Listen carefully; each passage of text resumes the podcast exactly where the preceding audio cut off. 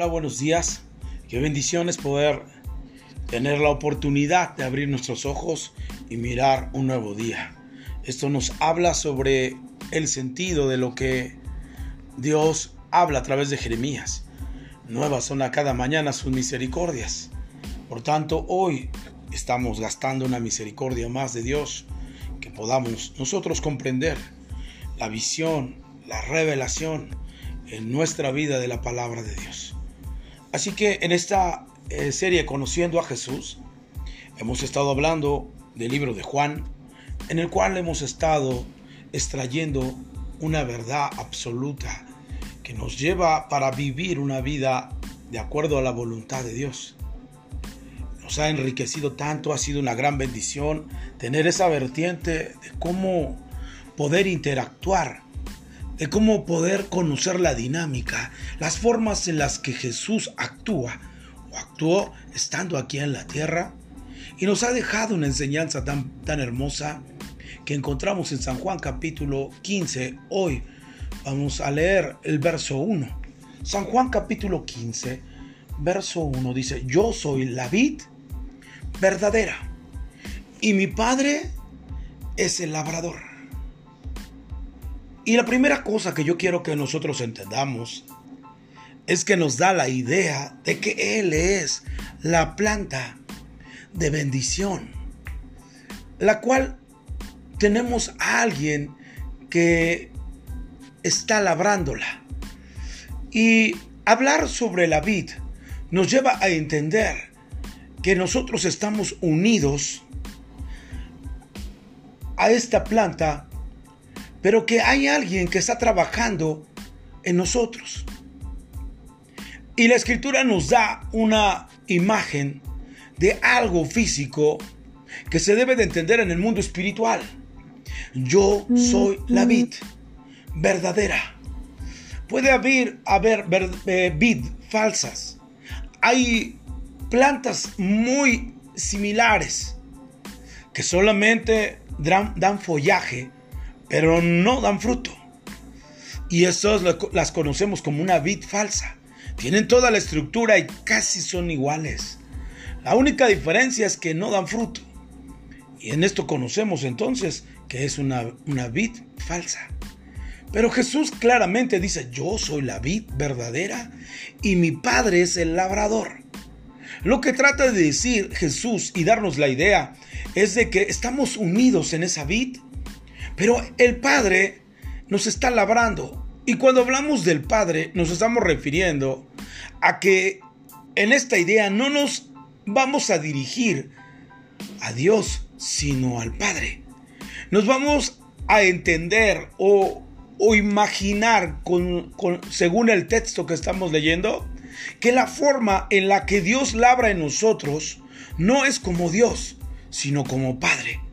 Y esto entonces nos lleva a pensar eh, que en el Antiguo Testamento la gente que se acercaba a Dios como Dios y no estaba bien delante de Él, ellos fallecían y finalmente llegaban a la muerte por ser tan temerarios y eso le pasó a Usa. La Biblia dice que por tanta temeridad que tenía Usa fue que Dios lo mató. Esto es muy interesante, el acercamiento a Dios como Dios lo podemos encontrar en el Antiguo Testamento. Y y la forma en la que nosotros deberíamos de ir a Dios como Dios era sin fallas, sin esa actitud que pudiera enojar a Dios. Y esto muchas veces pudimos verlo en el Antiguo Testamento. Los mismos hijos de Aarón se acercan a Dios como Dios y Dios mira en ellos algo y entonces viene el fuego y los quema. Qué terrible acercarse a Dios como Dios. Pero cuando vamos a la escritura y vemos la palabra que salta en nuestro corazón, yo soy la vid verdadera y mi padre es el labrador, se está refiriendo que cuando nosotros somos unidos a Cristo, ahora Él nos ha dado la habilidad, como dice su palabra, a los suyos vino, pero los suyos no le recibieron. Por tanto les dio autoridad o potestad de ser hijos a todos los que en él creen. Y eso es muy interesante porque al unirnos a Jesús, que es la vid verdadera, eh, nos da la reconciliación con el Padre. Y ahora el Padre es el que va a trabajar en nosotros siendo el labrador. Y esto es muy importante porque si fuera Dios el labrador, entonces pocos tendríamos el favor de poder ser moldeados y llevados al propósito que Jesús tenía en esta tierra. Porque claramente dice Romanos, porque la paga del pecado es muerte, mas la dádiva de Dios en Cristo Jesús es vida eterna. Lo que está tratando de decir este pasaje es algunos otros pasajes que hablan de esto. La Biblia nos enseña que Jesús es la vid verdadera y esto nos ha dado como consecuencia tener un Padre. Y este Padre tener la habilidad en, en nuestra vida de labrar en nosotros. Y cuando hablamos de labrar, nos estamos refiriendo al trabajo que se hace. ¿Y el labrador qué trabajo hacía?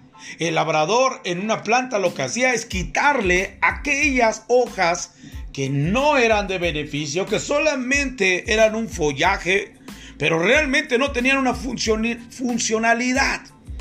Por eso es muy importante al mirar a Jesús, yo soy la vid verdadera y mi padre es el labrador. Cuando hablamos del padre, tiene la pericia, tiene la habilidad de poder tratarnos a nosotros como hijos y hablar de esta perspectiva. Creo que muchos de los que estamos escuchando este mensaje tenemos hijos y los cuales quisiéramos nosotros llamarles la atención, pero de la mejor manera de la manera en la que nosotros tuviéramos pericia para no dañarlos y guiarlos correctamente a la voluntad de Dios.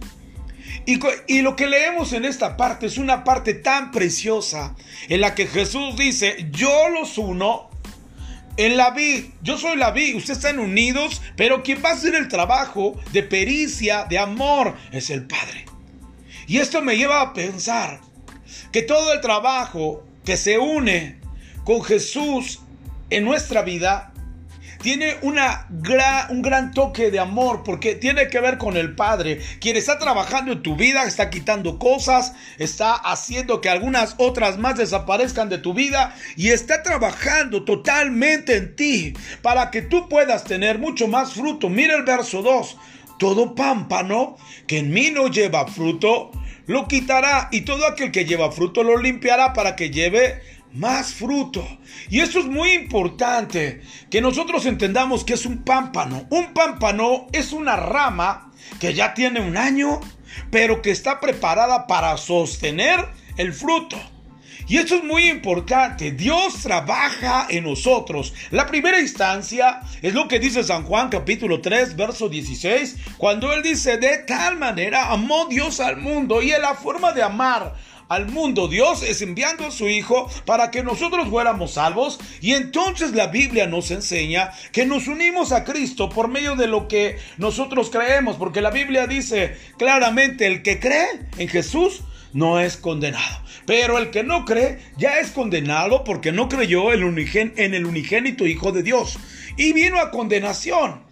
Y claramente la palabra dice que vino la luz y los hombres amaron más las tinieblas que la luz. Y entonces viene la condenación para ellos. Pero en esta parte nos dice claramente, pero todos los que se unen a Jesús, el Padre está labrando, el Padre está trabajando en aquello que no tiene eh, relevancia en la vida funcional y es cortado.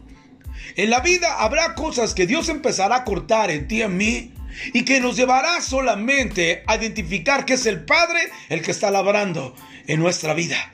Y que si Él está labrando, seguramente Él tiene la sabiduría porque lo está haciendo. Pero volviendo al, al verso 2, todo pámpano. Y hablar de pámpano es algo que se preparó. Es algo que ha estado siendo trabajado. Y que hablar del pámpano es algo que en un año está listo para poder sostener el fruto. Lo que estoy tratando de decir es algo que el Padre ha trabajado, algo que el Padre está obrando en el pámpano. Le está dando el sentido de quitarle lo que no es funcional para que el pámpano pueda funcionar correctamente. Y esto me lleva a pensar que son partes del cuerpo de Cristo. Hay gente que Dios labra, que Dios trabaja de una manera muy importante y se convierten en pámpanos, se convierten en el sostenimiento del fruto. Y claramente nos dice el verso 2, todo pámpano que en mí no lleva fruto, lo quitará. Esto entonces me lleva a pensar que Dios trabaja en nosotros, que a veces la experiencia vívida en Cristo nos lleva para poder sostener fruto. Pero la Biblia nos dice acá que todo pámpano que no funciona, dice, lo quitará. Y esto me lleva a pensar que el reino de Dios tiene que ver con la funcionalidad que nos activamos dentro de lo que le llamamos cuerpo de Cristo. Porque Dios nos ha diseñado para funcionar. Pero si no funcionamos, aunque Dios haya trabajado en nosotros, pero nosotros no funcionamos, es lo que dice el verso 2, todo pámpano que en mí no lleva fruto, lo quitará. Y esto es terrible. Que Dios haya trabajado en tu vida, que Dios te haya enseñado las formas en las que tú debes de aprender para poder sostener fruto. Porque muchos de nosotros a veces hemos recibido tanto de Dios, pero cuando estamos en la cima no podemos, no podemos permanecer y caemos rodando hacia abajo. Porque no pudimos tener la habilidad de sostener el fruto. Escuché un día a una persona que lo difícil no es subir a la montaña, lo difícil es soportar y permanecer estando en la cima. Porque estando en la cima es sostener el fruto de todo el esfuerzo para poder llegar. Entonces, entendiendo lo que yo estoy platicando es que llevar fruto es permanecer con ese fruto, tener la habilidad de poder sostener lo que Dios nos ha dado, lo que la gente puede beber de nosotros, puede comer de nosotros, que nosotros le llamamos fruto. Y esto que hablo tiene una profundidad muy importante. No se trata de ser cristiano solamente, de ir a la iglesia, recibir una palabra y entonces regresar a casa y volver a hacerlo así entre semana y el día domingo y volver a hacerlo porque realmente nos convertiremos en pámpanos que no llevan fruto que solamente estamos recibiendo, recibiendo del labrador. El labrador está trabajando en nosotros, pero nosotros no nos activamos para llevar fruto dice la palabra del Señor, entonces lo quitará. Y eso es algo que es que debemos de tener en conciencia, debemos de tener en nuestro corazón realmente un temor santo de pensar en que estamos llevando fruto o no lo estamos llevando. Porque si estamos llevando fruto, estamos, estamos cumpliendo con la misión que Dios nos llamó de ser pámpanos que llevan fruto. Pero si nosotros no estamos cumpliendo con ese llamado, dice la escritura, lo quitará. Y esto es terrible. Que Dios de repente diga, no estás funcionando en donde yo te puse. Te di la habilidad para poder labrarte. Trabajé en ti, pero no estás surtiendo una función. Y eso es lo más terrible de todo cristiano, que a veces el Señor ya no está trabajando en nosotros porque no fuimos funcionales. Y dice la escritura, lo quitará. Y todo aquel que lleva fruto, mire por favor, lo limpiará. Y la palabra griega es purificará. Lo que está tratando de decir el Señor es que el que lleva fruto, el Señor lo va a limpiar más. Para que lleve más fruto. Y esto es una de las formas que podemos entender. A veces Apocalipsis dice que el que está limpio, limpiese más. El que está sucio, ensúciese más. Pero eso es muy importante, la, virtud y el propósito de entendimiento que tengamos a lo que Dios nos llamó a hacer.